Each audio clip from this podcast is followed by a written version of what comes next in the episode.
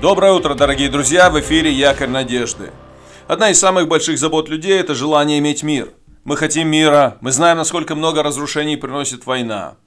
Мир очень хрупок, и его очень легко разбить. Кстати, это справедливо не только в обществе, но и в семейной жизни.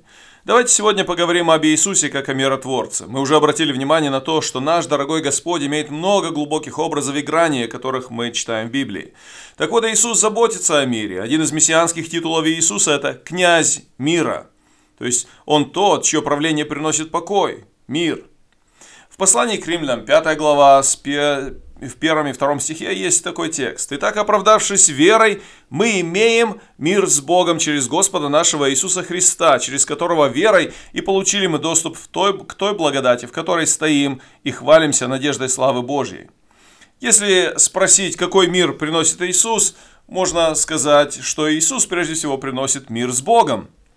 Иисус приносит мир с Богом, и это самый важный вид мира, который мы можем получить от Христа. Почему так получилось, что творение Божье оказалось в состоянии войны с Богом, своим Творцом? Дьявол или сатана стал врагом Божьим, его цель разрушить отношения людей с Богом. Он хочет, чтобы люди жили в плену греха. Когда люди следуют за дьяволом, они вступают в войну с Богом. И Иисус стал жертвой за наши грехи. Он принял на себя гнев Божий за грехи или на грехи и неправду людей и искупил нас от, от наших грехов.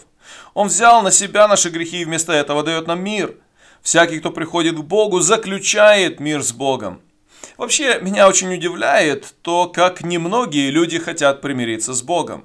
Ведь на самом деле воевать с Богом крайне неразумно. Бог самый сильный. И очень немудро иметь такого врага. Лучше примириться и быть другом Богу. Это возможно через веру в Иисуса Христа. Кроме того, что через Иисуса мы, мы имеем мир с Богом, Иисус приносит мир в обществе, Иисус также приносит мир среди людей. Посмотрите, что апостол Павел пишет в другом своем послании, в послании к Ефесянам, 2 глава с 13 стиха. «А теперь во Христе Иисусе вы, бывшие некогда далеко, стали близки кровью Христа, ибо Он есть мир наш, соделавший из обоих одной, разрушивший стоявшую посреди преграду, упразднив вражду плотью своею, а закон заповедей учением, дабы из двух создать себе самом одного нового человека, созидая мир, и в одном теле примирить обоих с Богом посредством креста, убив вражду на нем. Этот текст говорит прежде всего о разрушении вражды между иудеями и язычниками, но смысл этого текста можно применить и в других ситуациях. Крест Христа убивает вражду между расами. Крест примиряет национальную вражду. Крест Христа может убить вражду в семье. Иисус призывал своих учеников быть миротворцами. Иисус говорил о том, чтобы любить своих врагов. Когда любишь врага, вражда уходит, приходит мир. Итак, Иисус приносит мир с Богом, Иисус приносит мир в обществе. Иисус дает еще один вид мира, внутренний мир. Это мир внутри тебя – Иисус дает мир твоей душе. В Библии сказано о том, что жизнь, которая руководится греховными принципами, приносит внутреннюю вражду. Иаков в 4 главе написал в первом стихе, «Откуда у вас вражды и распри? Не отсюда ли? От вожделений ваших, воюющих в членах ваших». С другими словами, когда жизнь руководится какими-то греховными принципами, это приносит внутреннее неудовлетворение, отсутствие мира, это забирает покой из сердца. В то же время жизнь с Богом приносит мир, приносит внутренний мир. Когда мы живем с Богом, верим в Него, надеемся на Него, просто, как дети, приносим Ему свои нужды и переживания, наше сердце наполняет мир. Апостол Павел писал филиппийцам в 4 главе 6 в 6 и 7 стихе он написал так. «Не заботьтесь ни о чем, но всегда в молитве и прошении с благодарением открывайте свои желания перед Богом. И мир Божий, который превыше всякого ума, соблюдет сердца ваши и помышления ваши во Христе Иисусе. Такой мир, который дает Бог, привязан к твоему глубокому осознанию, что Бог рядом, что Он любит тебя и Он тебя не оставит. Такой мир может быть внутри тебя даже тогда, когда ты проходишь через серьезные трудности, через серьезные штормы жизни. Рассказывает историю об одном человеке, который знал Иисуса Миротворца и через это мог иметь мир в величайших испытаниях.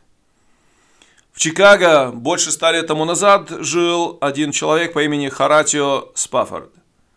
И он э, послал свою жену и троих дочерей в Европу, чтобы они могли а, отправиться туда кораблем, а он должен был присоединиться к ним чуть позже, он пока находился в США по бизнесу.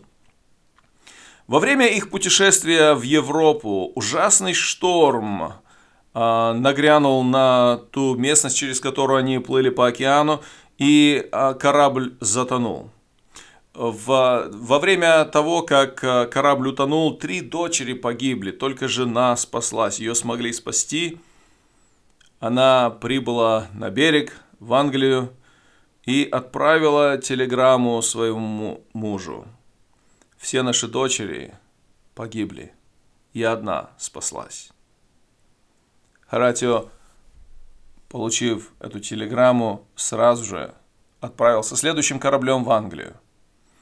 Когда они а, проплывали над тем местом, где его дочери погибли, капитан указал ему то место, где корабль утонул. Стоя на палубе корабля, Харатио написал эти слова – When peace, like a river, attendeth my soul, when sorrows like sea billows roll. Мы знаем эти слова на русском языке, мы поем их.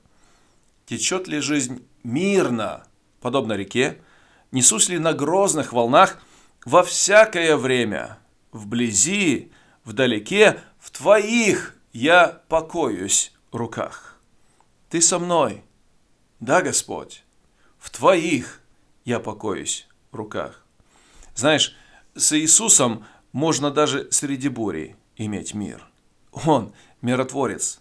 Он дает мир с Богом, Он посылает мир в обществе, Он дает мир внутри тебя. Если ты примирился с Богом, ты можешь иметь такой мир. Благословение тебе в сегодняшнем дне, и пусть мир Божий наполняет твое сердце. Продолжай верить, продолжай любить Господа и служить Ему. Благословение тебе.